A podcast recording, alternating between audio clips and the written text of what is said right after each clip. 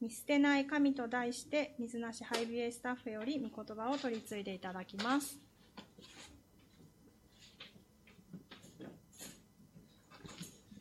えー、はじめに一言お祈りをして、えー、御言葉に入っていきたいと思います。私たちの愛する父なる神様、えー、このようにあなたが私たちに御言葉を与え、また今日あなたが語りかけてくださることを心から感謝いたします。私たちの心には様々な思いがあります。主はあなたはそれをすべてご存知です。今、私とあなたとの仕切りにあるこの思いを一度あなたの皆によって私たちが後ろにしてあなたの目あなたの目の前に進んでいくことができますように導いていてください。あなたの語ってくださる言葉に私たちがいよいよ新しくされ、またあなたの言葉を私たちが深く知り、あなたと共に歩んでいくことを今日この日から1週間かけて進めていくことができますように導いていてください。ひとときを心からあなたにお委ねし、期待して、私たちの愛する主イエス・キリストの皆によってお祈りいたします。アーメン。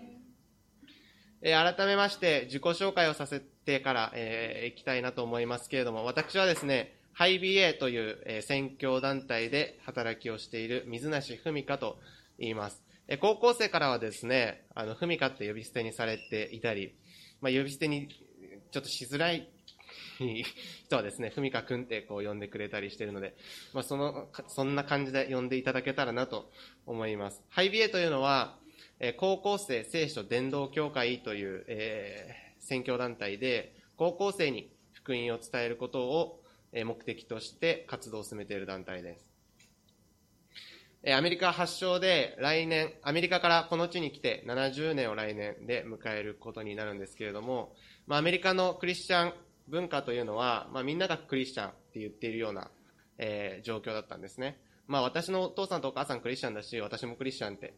言っている高校生たちをですね、えー、それはクリスチャンって本当に言うのかなっていう問いを持った人がですね、あなたたちは本当に親が信じてるからではなくて、自分が信じてるんだったらば、自分はね、新しく生まれ変わったものとして歩みなさいっていうことを教えたことをきっかけに、えー、まあ、ハイ、ハイビエの、えー、名称はですね、ハイスクールボーンアゲナーズっていう、まあ、高校生のうちに新しく生まれ変わるということを指しています。まあ、普段はですね、高校生と話しているので、えー、高校生といろいろなことを分かち合います。まあ、学校でどんなことがあるのか、まあ、家族とどんな問題があるのか、あるいは友達と勉強で、まあ、いろいろなことをこう話します。最近僕もですね、もう少し高校生の気持ちがわからないといけないなと思って、えー、高校で配られる教科書、意識をですね、手に入れて、やっと今高校の勉強をですね、もう一回一からし直すっていう、あの、世界史に入りまして、あの、僕の時代の世界史とはだいぶ、僕ゆとり世代だったので、あの、だいぶ覚えること増えてるなと思っているんですけれども、まあ、高校生で、クリスチャン、イエス・キリストを信じてる高校生がですね、まあ、来た時に、僕がですね、このような質問をしました。イエス様って、あ、イエス様信じてるのって、こう聞いたらですね、まあ、そのクリスチャンの高校生、えー、クリスチャンホームで育ってずっと教会に通っている子だったんですが、信じてるけど、救いの確信がないって言ったんですね。まあ、これは、まさしく、一人一人が持っている信仰のリアルな言葉だなと思いました。信じてるけれども、救いの確信がない。信じてるんだけれども、確信して信じてるって言えない。まあ、それが彼のその姿だったんですね。まあ、これは、私たちが、私たちがもし彼のように信じてるけれど、救いの確信がないとするならば、私たちの信仰生活っていうのは、聖書が与える平安や恵み、感謝や祝福の毎日ではなく、恐れと不安、何かに駆りた駆り立てられるような毎日になってしまうのではないかなと思います。え今日、えお読みいただいたこのヘブル13章5節をもう一度お読みしたいと思います。金銭を愛する生活をしてはいけません。今持っているもので満足しなさい。主ご自身が私は決してあなたを離れ、見放さずあなたを見捨てないと言われたからです。私の努力、私たちは自分の努力で神様を掴んだわけではありません。皆さんはイエス・キリストを信じるために、なんかめちゃめちゃお金払ったわけじゃないですよね。あるいはクリスチャンホームで生まれた皆さんは、天国かは口わかんないですけど、生まれる前にですね、神様にめちゃめちゃお金払って、お願いだからクリスチャンホームで生まれさせてってね、あの、スリザリンは嫌だって、知らないかな あの、ハリーポッターのね、シーンなんですけど 言って、えっ、と、願ってクリスチャンホームに生まれたわけでもありません。あるいは、えー、最近、タンポポ教会に来られた方々は、もうめちゃめちゃ、な、なんでしょう。な、なんかを支払って、教会に来たわけでもありません。私たちが、今、イエス・キリストを信じているのは、私たちが選んだからではなく、神様が私たちを選んでくださったからです。私たちは自分でイエス様を信じてるってどういうことなんだろうと確信を得る毎日を送ることはできません。ディボーション毎日したら、毎日お祈りしたら、礼拝で一回も眠ることがなければ、イエス様と共に歩んでるって確信できないんですね。どんだけ頑張っても、ディボーションは続かなくなったり、お祈りは続かなくなったりしていきます。そうすると、ふと疑問になるんですね。あれ、自分ってそもそもそんなに愛してないんじゃないって。そもそもイエス様のことそんな好きじゃないんじゃないって、だんだん思ってくるんですね。で、だんだん自分が不安になってきます。あれ、なんか、ずっと教会通ってたけど、礼拝行ってたけど、奉仕してたけど、なんか、そんな好きじゃなかったのかなとすらなります。これはなぜそうなるのかというと、信仰の創始者であるイエスに目を向けているのではなく、自分自身に目を向けているからです。私たちが自分自身に目を向けて、確信を得ようと、平安を得ようと努力するならば、その先にはいつも不安ばかりがあります。テストで1位取ったら、もう二度と勉強しなくていいわけじゃないですよね。中間テストで100点って、よっしゃって、もういいや、勉強やめよってならないですね。次のテストを100点取れなかったらどうしようって思います。学年1位取ったって、よっしゃもう超平安ってなるかっていうと、次また1位取れなかったらどうしよう。私たちはどれだけ努力しても、どれだけ多くのものを手にしても、それによってさらに不安を得るということがあります。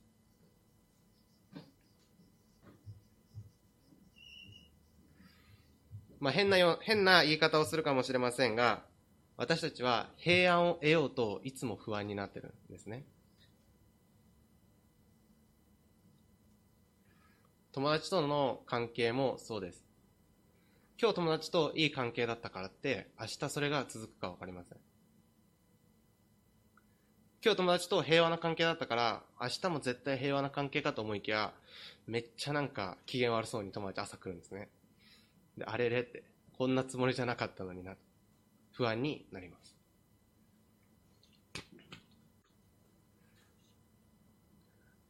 私たちは自分で平安を得ることも、自分で確信を得ることもできずに、まあ、この地上をさまよい歩いています。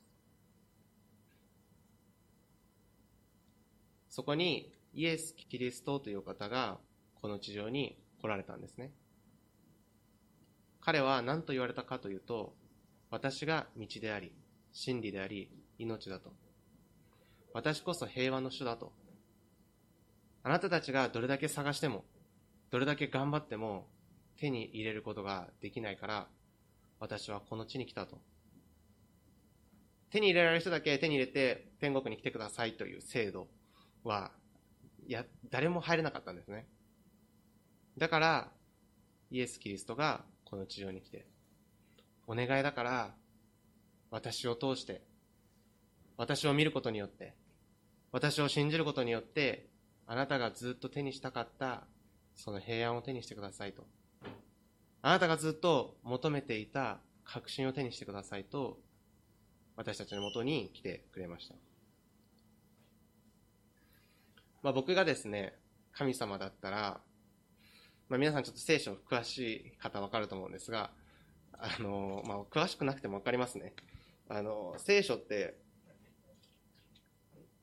まあ、たくさんあるじゃないですか。えっ、と、この4ページ目で、アダムとエヴァが裏切るっていうシーンが出てくるんですね。僕結構本が好きで、結構本読むんですけれども、小説的にはもう最悪な書物ですね。もう、大体小説は起承転結っていうのがあって、まあ、それが面白いわけですよね。まあ、ここでですね、まあ、この3、4ページで起承天まで来るんですね。神が世界を作って、人間が作られて、神との関係がありました。物語が起きて、そしてそれにより生じたことがありました。そしてその後転んだんですね。大体小説っていうのは最後の最後で転ぶから面白いんですけど、聖書はですね、4ページ目で転びます。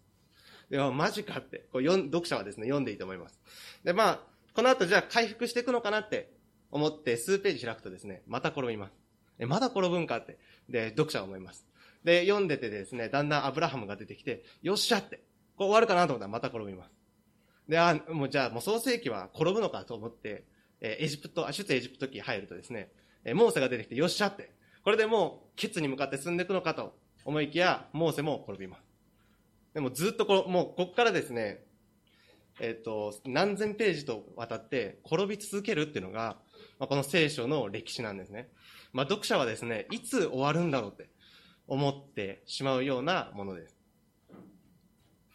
まあ、僕がもし神様だったら、こんな転び続ける人間はですね、もう早々に一旦、一旦リセ物語作り直そうって思います。書き直そうって。僕が小説家だったら書き直そうって思います。でも神様は決して書き直すことをしなかったんですね。第一部、まとまらず失敗。なので人類は新しく作られたって書いてないんですね、聖書は。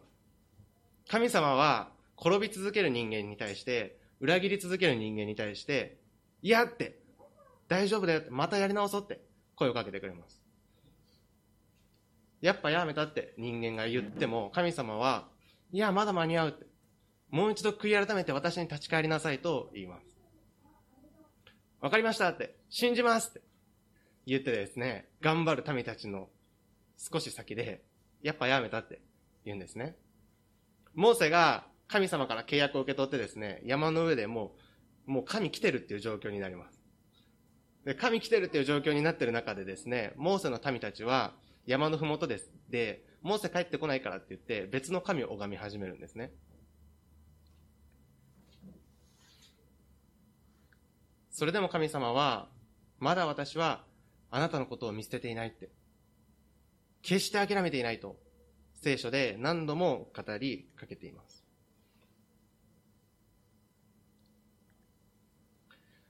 私たちが自分自身で信仰を確信しようと自分自身で平安を得ようとするならば、人類の歴史をたどってもそれは不可能です。あの、僕、まあ、髪型からしてちょっとわかるかわかんないんですけど、あのー、結構ロック系が好きだったんですね。ロックンロールっていうのがね、こう、なんでしょう、心に響いた時代っていうのが、まあ今も響いちゃってるんですけど、あります。そこでですね、まああの、皆さんご存知のビートルズっていう、あの、ロック史の歴史に残っているバンドがいるんですが、まあ、その中の、えっ、ー、と、ジョン・レノンっていう人がですね、皆さんもご存知だと思いますが、いました。まあ、彼はですね、このように言ったんですね。僕は小さい時求めていた全てを手にしたって。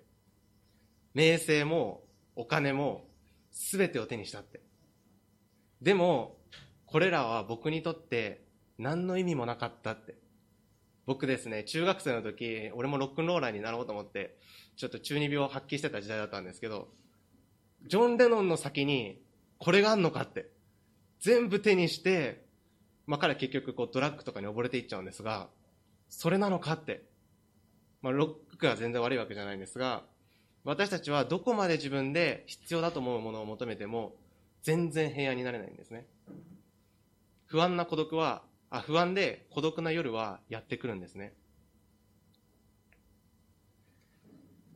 だから私たちは自分で自分の価値を決めたり、自分で自分を平安にさせようとするのではなく、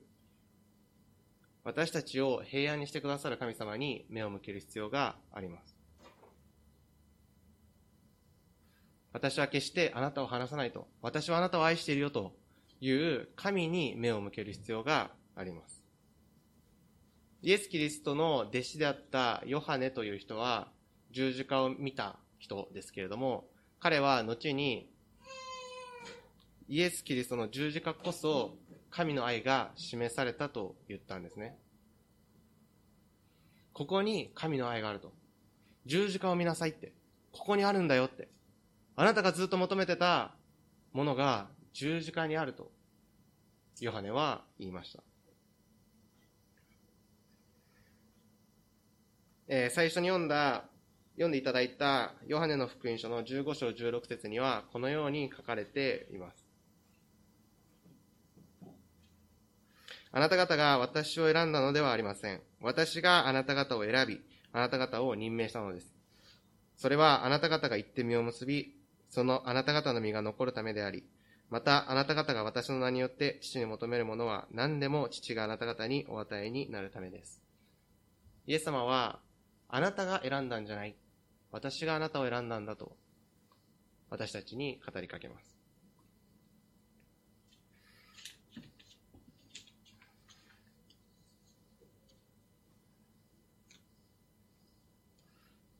僕がですね、あの、この今日お読みいただいたヘブル13章5節を初めて読んだ日のことをよく覚えています。それは私が10歳の時だったんですね。まあ 先ほど話したですね、レイ君がいてですね、レイ君と、あと、まあ、何人かの友達とですね、排水溝にビー玉を詰まらせて遊ぶっていうのをやってたんですね。まあ、なぜ歩道橋事件でね、懲りないのかと思いますけれども、私たちやっていました。でですね、あのある30歳ぐらいの女性が、そのビー玉をですね、一生懸命詰まらせてる僕たちに声をかけてきました。何してるのって。僕たちは、やっばって思ったんで、ビー玉を落としちゃってって言ったんですね。まあ、排水溝には落としちゃったレベルではない3袋ぐらいのビー玉の塊が落ちてるわけなんですけれども、そしたらその女の方がですね、あ、そうなんだって、すごいこう親身になってくださって、それは大変だって、拾ってあげるよって。たった今僕たちが一生懸命落としたビー玉をですね、拾うために、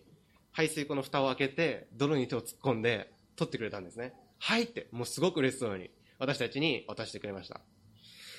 私たちは、これはまずいなと思ったので、まあ、それをですね、こう、バッと取って、その場を走って逃げるっていう。それから3ヶ月後、教会でクリスマスコンサートがあるので、よかったら来ませんかというチラシが家に入っていました。で、うちの母がそれを見て、ちょっと教会行ってみようかって、クリスマスだし、私ゴスペル好きだから、ゴスペルコンサートっぽいし、行こうよって言って、まあ、初めて教会に行ったんですね。ちなみに僕がずっと通っていた保育園っていうのは、教会の目の前にある保育園だったんですけれども、あの、十字架立ってたんですね。で、これは奇妙だなって僕は保育園の時思ってました。なぜなら、水曜日の夜だけ電気がつくんですね。不気味だなって。で、僕、ずっとこう、両親共働きで帰りが遅かった保育園最後まで残っているグループだったんですね。で、こう見えるんですね。水曜日の夜7時半ぐらいになると、パッとつくと。で、それ以外ついてないんですよ。それ以外は夜はついてないのに、水曜日の夜だけついてる。僕はですね、恐れてお母さんに聞きました。あれ何って。そしたらお母さんがですね、気にしないでって。もっと怖いですよね。もっと怖いですよね、これ。何なんだろうって。まあ、僕の母は、あの、浄土真宗の流れの出身で、まあ、父は創価学会の出身の流れ、僕全然クリスチャンホームじゃなかったんで、まあ、母もですね、宗教をやばいと思ってたんで、気にしないでって。僕も気にしないで。で、僕の教、僕の学校っていうのは、その教会から、さらに道路一歩挟んだだけだったんですね。ずっとこう見えるわけなんですね。しかも、コンクリート打ちっぱなしの教会だったので、僕が10歳になっても、水曜日だけ電気つくんですね。何年やってんだろうって。何なんだろう、あそこのあそこは、と思っていたところに、クリスマス行くことになりました。で、クリスマスのコンサートが終わって、その後の軽食タイムみたいなのがあった時に、ビー玉を拾ってくれた女性がですね、こう目の前に近づいてきたんですね。で、僕は、まずいなって思いました。あの時、踏んだくって逃げてるし、30歳前後の女性と10歳の小学生が接点があるということが母に知られたら、また母に、もう母は僕問題児だと思ってるので、また何かやったでしょって、もうこれまた一つバレてしまうと思っていたんですが、まあ女性がですね、久しぶりって声かけてきたんですね。で、この教会で私は CS 小学生をね、担当していますと。で、この教会ではゴスペルクワイアをやってるので、よかったら来てくださいって。で、私、小学、あの、子供その時預かりますからって言って母がですね、まあ、じゃあ行ってみようかなって言って、教会に通い始めます。で、2回目のその教会に行った時に、まあ、その小学校の担当している女性がですね、神様っていうのを教えてくれました。聖書っていうのを教えてくれました。神様がいてねって。僕は全然キリスト教にを知らなかった、むしろやばい団体だと思っていた僕は神様っているんだって思ったんですね。まあいるかなと思ってたけど、いるんだって。どんなお方なのって聞いたらですね、ここに書いてあるよって。初めて聖書っていうのを見ました。めっちゃ書いてあるじゃんって思ったんですね。神様ってどんな人ってお母さんに聞いてもわかんないって言うんですけど、めっちゃ書いてあるじゃんって。で、今日開いたこのヘブル13章5節が開かれました。この神様はあなたのことを決して見捨てることも見放すこともないお方なんだとその人は言ったんですね。で、僕の両親は共働きだったので、まあ、忙しく日々を過ごしていました。夜10時に家に帰ってきて、まあ、そこから晩ご飯を作って、夜11時ぐらいに晩ご飯を食べるっていう生活をしてたんですね。まあ、僕はもうこう眠りながら、眠らないとか、もう無理ですよね、小学生に。11時にご飯食べて、眠らないとか言われて、もうここんなんなりながらご飯食べて、で、土曜日も日曜日も仕事に行く両親を見て、まあ自分はですね、お父さんとお母さんは、まあそんなに自分のこと愛してないなって思っていました。でも、聖書に書いてある神様は、あなたのことを愛してるよって、絶対に見放さないよって言われた時に、だったら信じてみたいって思いました。自分の親ですら自分を愛していないのに、この世界を作った神様が、もし本当に僕のことを愛してるんだったら、僕はその愛を知りたいって。まあそれが10歳の時でした。それから、えー今25歳なんですけれども、15年間、こう振り返った時に、僕があの時、だったら信じてみたいって思った神様は、僕を裏切ったことは一度もありませんでした。もうふみかいいわって言わなかったんですね。もうお前いらないって言わなかったんですね。この15年の中で、裏切ったか裏切ってないかちょっと別として、僕から離れていく友達はたくさんいました。コンタクトを取って、高校時代あんな仲良かったのにコンタクトを取ってない友達もたくさんいます。ちなみに、レイ君もですね、もう全然連絡取れなくなって、この間教会の帰りに、スーパー寄ろうとしたらパチンコ屋から出てくるレイ君に会いましたけど、何、お互い何やってんのって 言って、あ今、教会で、働い、教会で、あの、の帰りなんだって話をしましたけど、僕から離れていく人はたくさんいました。僕を裏切る人も、そして僕が裏切る人もたくさんいました。僕が裏切ることによって関係が終わってしまうこともありました。でもこの15年間を振り返って、神様という方は、僕が何度も裏切っても、決して裏切ることをしませんでした。小学生の時に神様信じたいと思って信じて、中学校上がって部活日曜日あるよって言われて、あ、じゃあ部活行こうと思って部活行って、まあ神様いいかなと思ったんですね。死んだらよろしくって。死んだ時はよろしくって思っていました。でも高校に上がって、まあ今私が、えースタッフをしているハイビエというところで、もう一度神様に出会います。神様が3年間もう好き放題やっていた僕に、私はまだ愛してるよって。あなたが何度裏切っても、私を愛してるんだよって言われて、ああ、もう一回信じようって思いました。で、高校卒業して大学入って、まあ、神様のためにいろいろ奉仕をしていく中で、もう限界来たんですね。どんだけ奉仕しても恵まれないって思いました。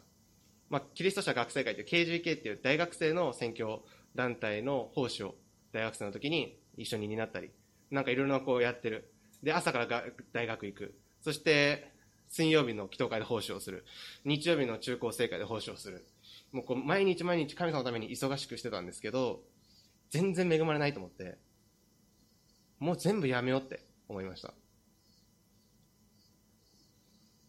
でも神様は、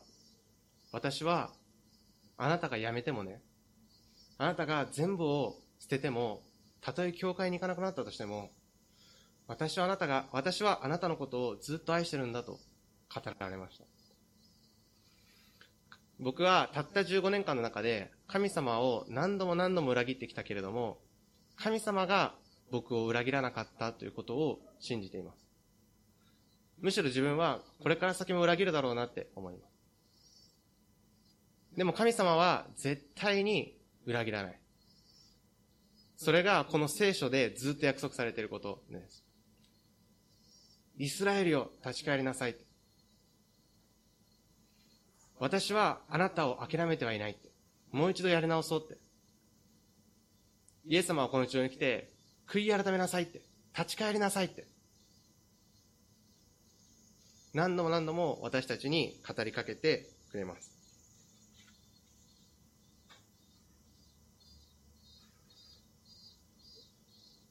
ローマにはこのような御言葉があります。ローマの8章38節と39節ですが、このような言葉が書かれています。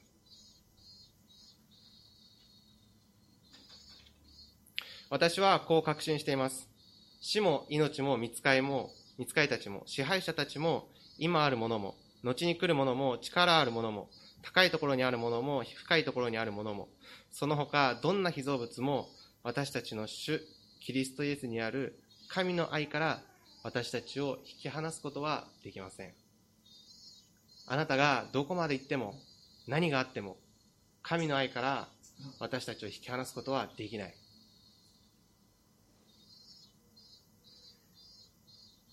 この僕が出会ったヘブル13章5節これは聖書でずっと語られていたことだったんですね。神は決して私たちを見捨てることも見放せる見放されることもない。だから、ヘブル人への手紙の中では、信仰の創始者であり、完成者であるイエスから目を離さないでいなさいと書かれています。僕たちが今信じるべきものは、信じれない自分ではなく、信じてくださる神様です。僕たちが今見上げるべきは、どこまでも落ちていく自分ではなく、どこまでも落ちても見えるイエス・キリストの十字架です。まあ、ぜひこの聖書をさらに、え、皆さんと読んでいきたいなと思いますし、神様が決して変わらない誠実なお方であることを私たちは信じていきたいなと思います。イエス様は何度も病人を癒します。立ち上がれって言って立ち上がるんですね。良くなれって言って良くなるんですね。で、イエス様の僕、僕的決め台詞、かっこいいなって、イエス様かっけって思ってる決め台詞の一つに、もう二度と罪を犯してはなりませんって言って送り出してくれるんですね。ま、無理だけどなって言わないんですね。頑張れよって。ま、お前明日罪を犯してるけどなって言わないんですね。もう二度と罪を犯してはなりませんって言って、イエス様は二度と罪を犯さないことを信じてくれてるんですね。じゃあ信じてないのって誰でしょうか？それは私自身です。イエス様はずっと信じてくれてます。なぜなら、見捨てることも見放すこともないって。あなたは私の愛する子って。どんなことがあっても我が子だよって。我が子じゃないって思うのは、離れようって思うのは、いつも私たちなんですね。だから私たちは信仰の創始者であり完成者であるイエスから目を離したくないですだから私たちは決して見捨てることなく見放さない神を信じていたいと思います。私たちは今、救いの確信があるでしょうか？自分の内側に探すのではなく、御言葉に、その救いの確信を探し、自分の信仰ではなく、主の与えてくださる信仰を握って歩んでいくものでありたいと願います。一言お祈りをしましょう。